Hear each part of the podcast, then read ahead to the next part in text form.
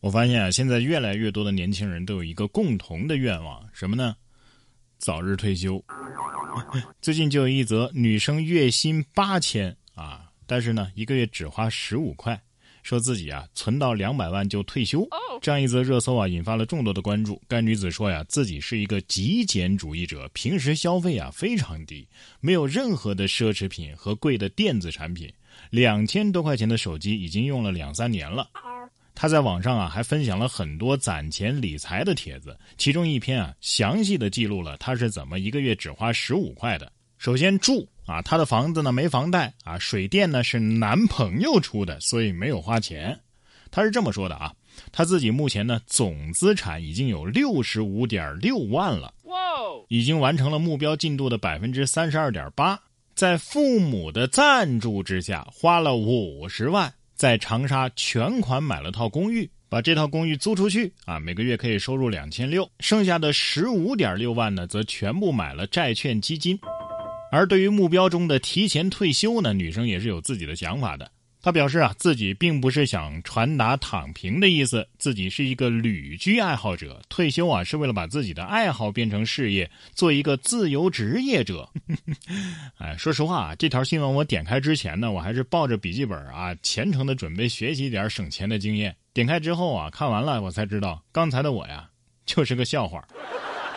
这跟我努力了三年，带着爹妈给的买车钱和自己挣的保险钱。含泪提了宝马有什么区别？不过要学呢，也算是学到了。各位，攒钱的秘诀不是各种薅羊毛啊，也不是花别人的钱圆自己的梦，而是人家可以把闲置的房子租出去，而且没有房贷呀。而像我们这样的普通人啊，得自己挣钱付房子的首付，自己还房贷还车贷的，即便工作压力再大，也不敢贸然的离职啊。三月十八号，山东济南就有一位李女士说：“啊，因为工作压力太大了，啊，已经提出离职了。公司呢是极力的在挽留自己，但是背地里却开始偷偷的招聘了。没想到呢，哼，又重新招到了自己。”李女士称：“啊，其实这个岗位呢就只需要一个人。自己提离职的时候啊，老板让安心工作。没想到啊，公司背地里偷偷的招聘，还在招聘软件上向自己发出了面试邀约。”而自己呢，已经准备安排好交接工作就走了。其实你已经提出离职了，对吧？你一个月的时间是用来交接工作的，公司去招新人来接替你，这个没毛病啊。许你偷摸的投简历，就不许公司招人吗？对呀。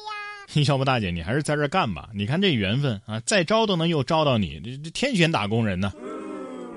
要怪啊，只能怪这个招聘网站啊不太智能，就像那个 QQ 上啊给我推荐我可能认识的人一样。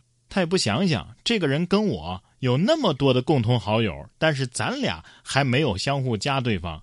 你不考虑考虑这是为什么吗？话又说回来，只要你还没离职，你还在这个岗位上，那就得再一天干一天。可是下面这位啊，上班时间不好好工作，干嘛去了呢？二零二一年六月二号的下午，这位叫做段正淳的朋友啊，上班时间外出嫖娼被抓获了。二零二一年的九月十九号，公司向段正淳邮寄送达了解除劳动合同的通知书。由于认为自己已经向公司请了假，段正淳啊就申请仲裁，要求继续履行劳动合同。法院经过审理之后认为啊，由于段正淳呢没有按照单位管理的规定提交书面请假申请书，已经严重违反了劳动纪律，企业是有权解除劳动合同的。这是化名是吧？段正淳，段王爷，你这么干，段誉知道吗？请个假都不消停，看来是一阳指练到走火入魔了呀。不过看你这个情况啊，我还是建议你练练《葵花宝典》吧。有些人呢不靠谱，但是有些动物却很敬业。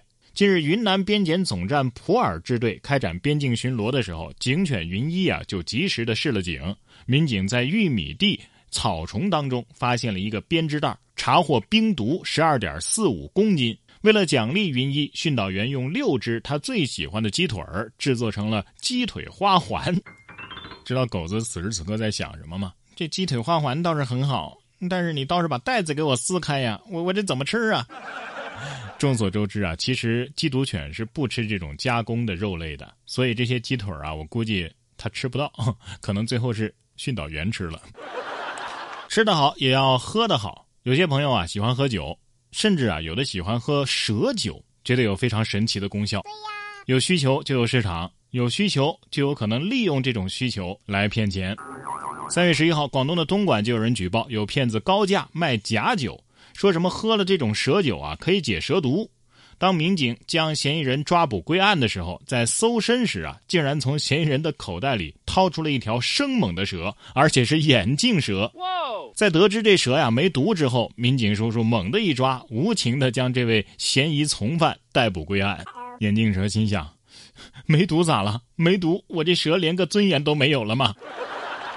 不过现在卖假酒的也这么卷啊！哈，这蛇还是真蛇呀！啊，不过酒不一定是真酒。同样是骗子，近日许昌的朱先生反映，自己多年来啊一直在缅甸种西瓜，想挣些钱成家。而他的好友小李表示呢，自己的媳妇儿有个好朋友也是单身啊，可以介绍认识。就这样呢，朱先生通过网聊一年多的时间和对方确定了关系，并且陆续的转账八万多块。突然有一天啊，朱先生接到好友小李的信息：“兄弟，你好像被骗了。”你的女友可能是我老婆，这可能是朱先生种的西瓜里最大的一个瓜了吧？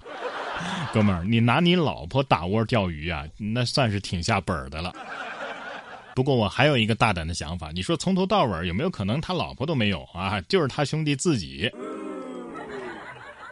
想娶媳妇儿啊，没有那么容易。印度的一对新人呢，原计划在去年的十二月举办婚礼，但是新郎啊却突然取消了婚礼，并且表示要退婚，理由是啊，新娘在高中的成绩太差。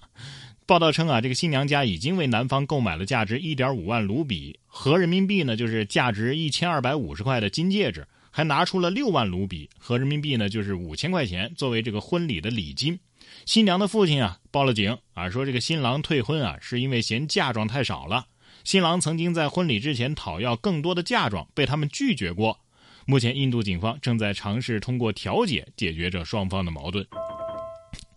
我还以为是个书香门第呢，很看重学历，没想到啊是因为嫁妆少啊，高中成绩太差，这也是理由啊。不过当年校花拒绝我的时候，好像也用了类似的理由。她说我小学的时候啊。有一次数学课打瞌睡了，